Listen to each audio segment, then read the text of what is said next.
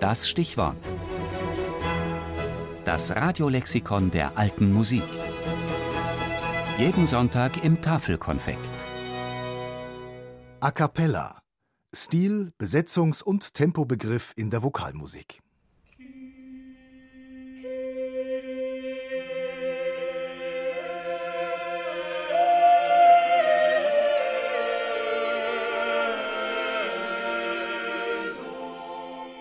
A cappella heißt wörtlich nach Art der Kapelle und meinte seit dem 16. Jahrhundert das Singen nach dem Vorbild der päpstlichen Kapelle. Was diesen Stil damals auszeichnete, beschreibt Christoph Bernhard um 1650.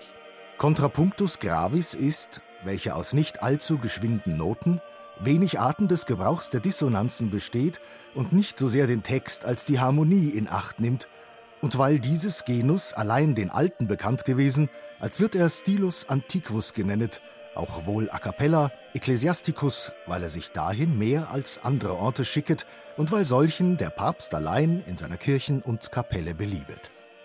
A cappella, also ursprünglich ein anderes Wort für den strengen Kirchenstil, für den repräsentativ die Werke von Giovanni Pierluigi da Palestrina standen.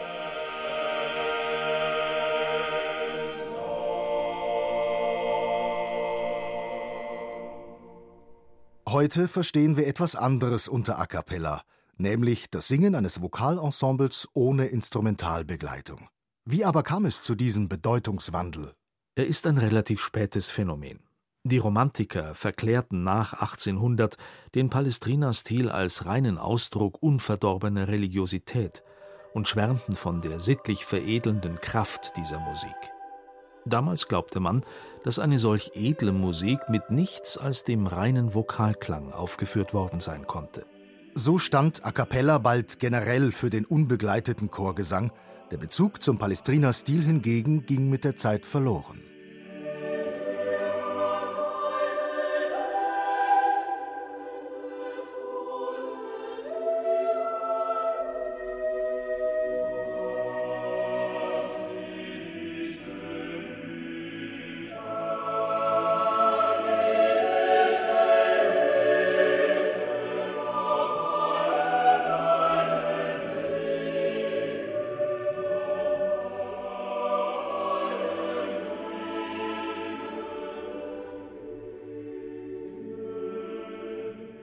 In Italien ist noch eine dritte Bedeutungsebene von a cappella in Gebrauch.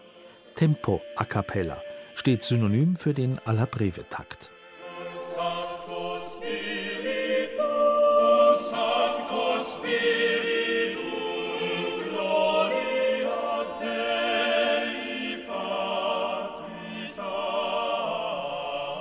A cappella, ein vielschichtiger Begriff, doch gehen alle seine Bedeutungsebenen letztlich auf das Ideal der Kirchenmusik zurück, wie es beim Konzil von Trient formuliert und von Palestrina in Klänge gefasst worden ist.